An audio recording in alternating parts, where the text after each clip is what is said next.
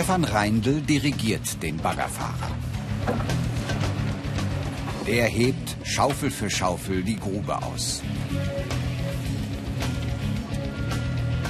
In Deutschland liegen viele Leitungen unter der Erde, unter anderem für Gas, Wasser und Fernwärme.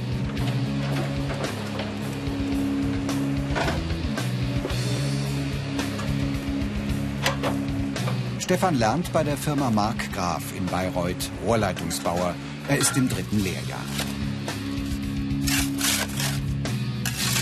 Wenn die Leitungen freigelegt sind, müssen die Seitenwände gesichert werden, damit sie nicht einstürzen. Das geschieht mit einem sogenannten Verbaurahmen.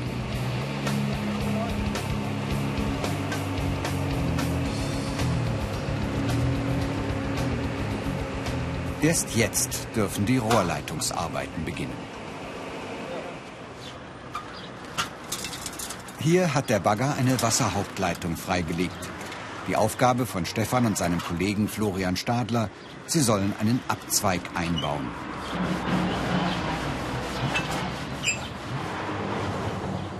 Einer allein könnte diese Arbeit nicht erledigen.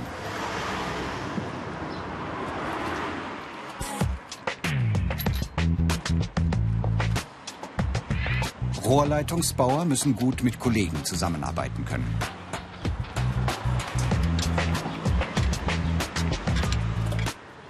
Nur wenn es stark regnet oder der Boden gefroren ist, steht die Baustelle still. Ansonsten gehören extreme Witterungen in diesem Beruf dazu. Im Winter kann es schon mal richtig kalt werden. Also die richtige Kleidung ist auf jeden Fall so und so, dass man sich auch warm ansieht. Und warm wird man selber von der Arbeit auch, sagen wir mal so. Und ja, es geht rum. Und bei richtiger Hitze? Viel trinken, zum Beispiel beim Gas, Gasanschluss, darf man bloß lange Klamotten tragen, wegen Feuerschutz und alles. Ja, muss man halt durch. Die Ausbildungsinhalte. Baustellen einrichten, Gruben ausschachten und sichern, Rohre verlegen und montieren, Leitungen in Betrieb nehmen.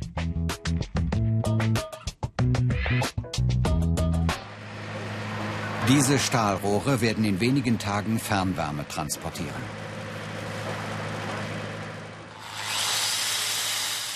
Sebastian Schwab bereitet die Leitungen so vor, dass sein Kollege sie anschließend verschweißen kann. Mit dem Winkelschleifer schleift der 24-Jährige die Nahtstelle aus. Nun kann Michael Kastel mit seiner Arbeit beginnen.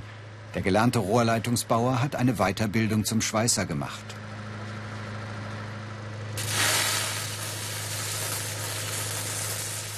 Mehr Infos und viele weitere Berufsporträts als Video zum Download und als Podcast gibt's im Internet unter ARD Alpha. Ich mach's.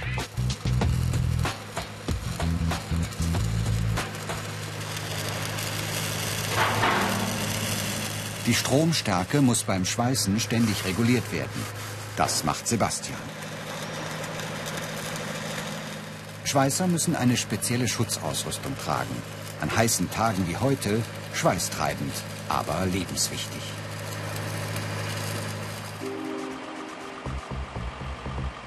Nun transportiert ein LKW das tonnenschwere Stahlrohr zur Baugrube. Rohrleitungsbauer müssen viele verschiedene Werkzeuge und Maschinen bedienen können.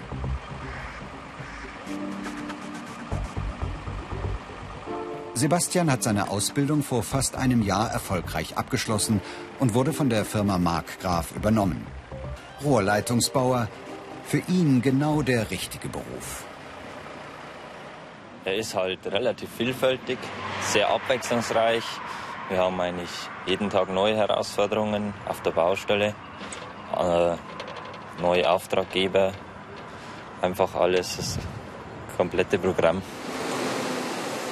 Wenn die Arbeiten beendet sind, füllen Bagger die Grube wieder mit Sand und Erde auf.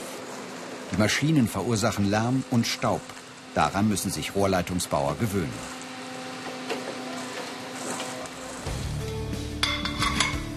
Vom Hauptnetz wird das Wasser abgezweigt und ins Gebäude geleitet. Dort installiert Sebastian einen Hausanschluss. Das gleicht einem kleinen Puzzle, das aus Rohren und Bögen besteht.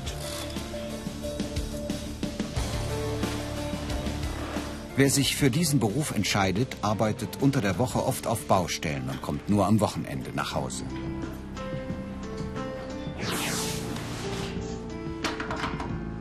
Dafür erhalten angehende Rohrleitungsbauer eine überdurchschnittliche Ausbildungsvergütung. Die Wasseruhr misst den Verbrauch. Jetzt ist das Haus ans Versorgungsnetz angeschlossen.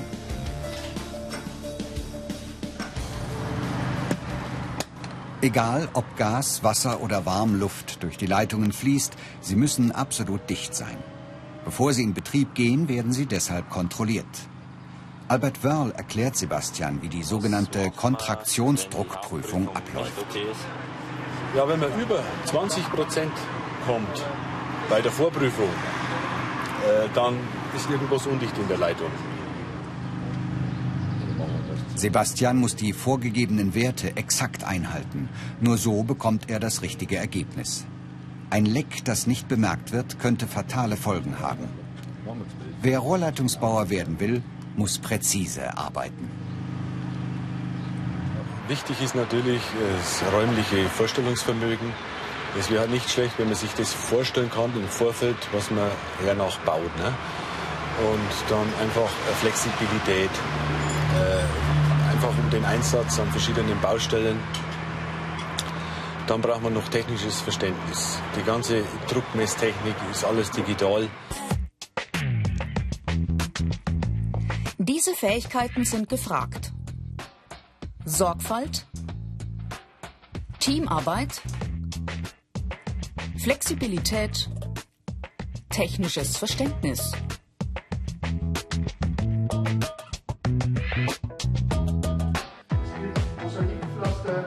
Das Bauindustriezentrum in Nürnberg-Wetzendorf.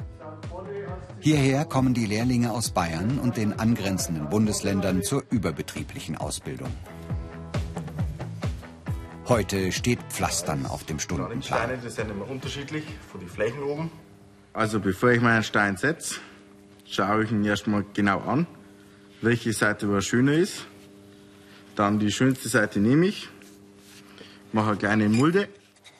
Die Ausbildung zum Rohrleitungsbauer dauert drei Jahre. Mehr Infos unter ARD Alpha. Ich mach's.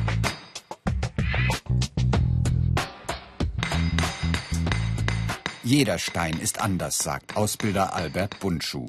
Wichtig ist es auch immer, dass man dieselbe Steingröße für eine Reihe nimmt. Die nächste kann man wieder größere setzen. Und nicht so nah zusammen, weil wenn die aneinander reiben, schlägt der Verkehr wieder los und dann ist das ein Ausführungsmangel.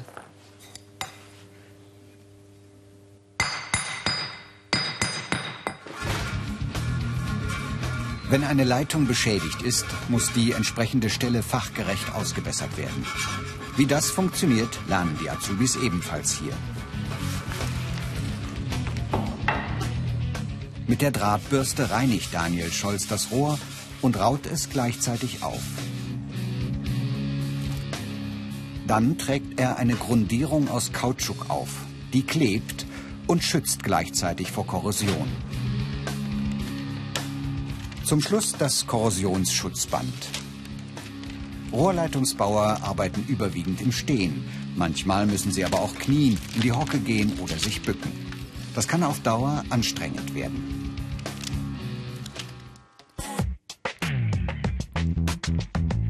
Die negativen Seiten.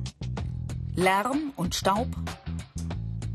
Einsatz auf wechselnden Baustellen. Körperlich anstrengend Arbeiten im Freien bei jedem Wetter.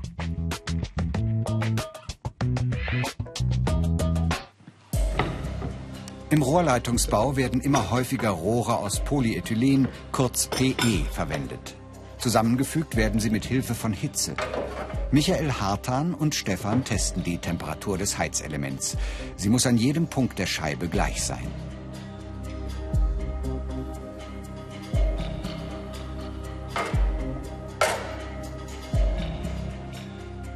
Das Element erhitzt nun die beiden Enden der PE-Rohre gleichmäßig. Der Kunststoff wird langsam weich.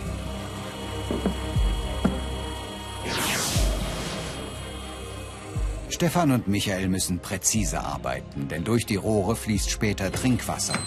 Wäre die Schweißnaht undicht, könnten Schadstoffe ins Wasser gelangen.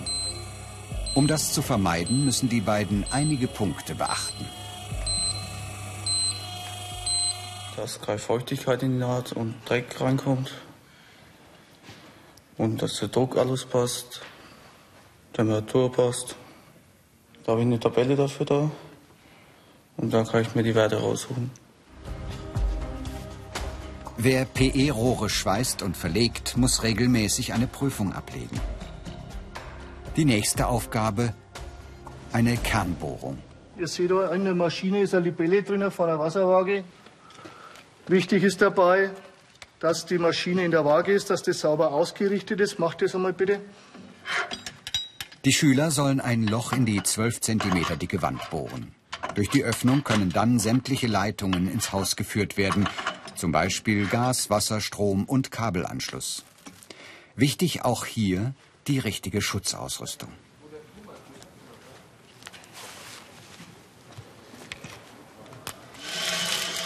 Das Wasser sorgt dafür, dass der Bohrer nicht heiß läuft und kaputt geht.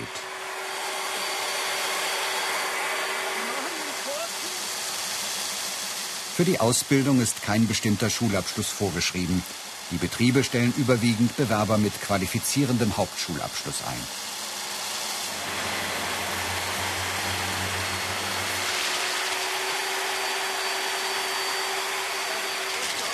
Nach der Lehre haben Rohrleitungsbauer viele Möglichkeiten, auf der Karriereleiter nach oben zu klettern.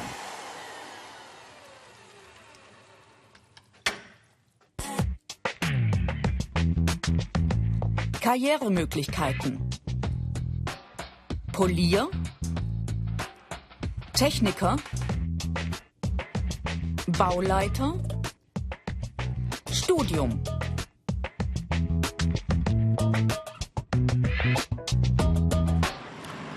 Zurück in Bayreuth. Hier leitet Albert Wörl die Baustelle. Mit drei Bar Betriebsdruck. Der Rohrleitungsbauer hat sich zum Polier weitergebildet. Mit Florian und Sebastian geht er eine Checkliste durch. Ist auch in Ordnung. Verbau ist auch vorhanden. Warnschilder stehen. Erst wenn alle Punkte abgehakt sind, dürfen die beiden mit der Arbeit an der Gashauptleitung beginnen. Ungefährlich, solange sie die Sicherheitsvorschriften hundertprozentig einhalten.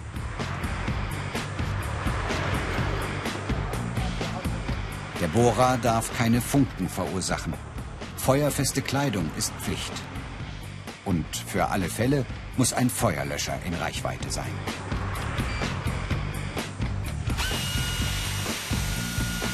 Sollte trotz aller Vorkehrungen Gas austreten, würde der Sensor sofort Alarm schlagen.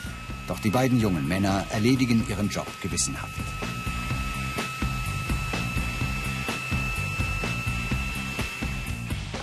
Als Polier steht Albert Wörl ständig in Kontakt mit dem Auftraggeber, in diesem Fall mit den Stadtwerken. Äh, Das geht um die Geschichte in der Rosestraße für nächste Woche. Die Tiefbauarbeiten, die werden jetzt heute abgeschlossen. Martin Heilmann will wissen, wie die Firma Markgraf mit den Arbeiten vorankommt.